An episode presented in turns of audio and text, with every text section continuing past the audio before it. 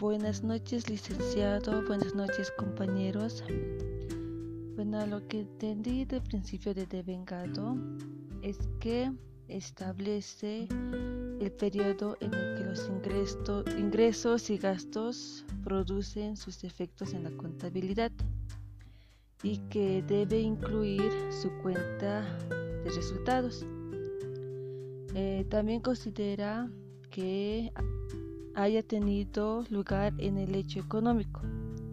Un ejemplo del principio de devengados eh, sería que bueno, se realice una compra de mercancías, eh, supongamos que en noviembre de 2019 y que se paga en febrero de 2020.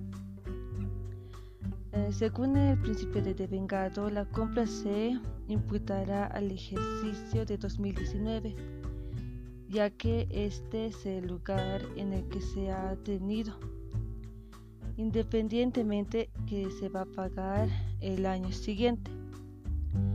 Bueno, eh, la evaluación al costo. Eh, lo que entendí sobre este principio es que es el precio de compra de los bienes. También es registra los activos al precio que se paga por adquirirlos.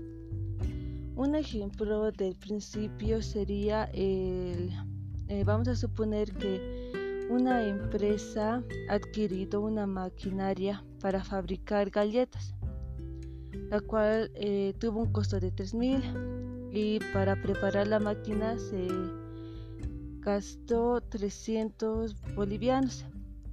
Por lo tanto, los estados financieros, eh, la evaluación de la máquina será en bolivianos 3.300.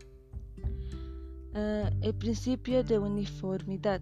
Eh, lo que entendí sobre este principio es que señala a las empresas al hacer un uso de un método para la presentación de estados financieros que deberán ser consecuentes en el mismo logrando uniformidad. Un ejemplo sería, eh, eh, supongamos que un cambio en la forma de amortización. Esto puede llevar a unos cambios muy distintos en un ejercicio a otro.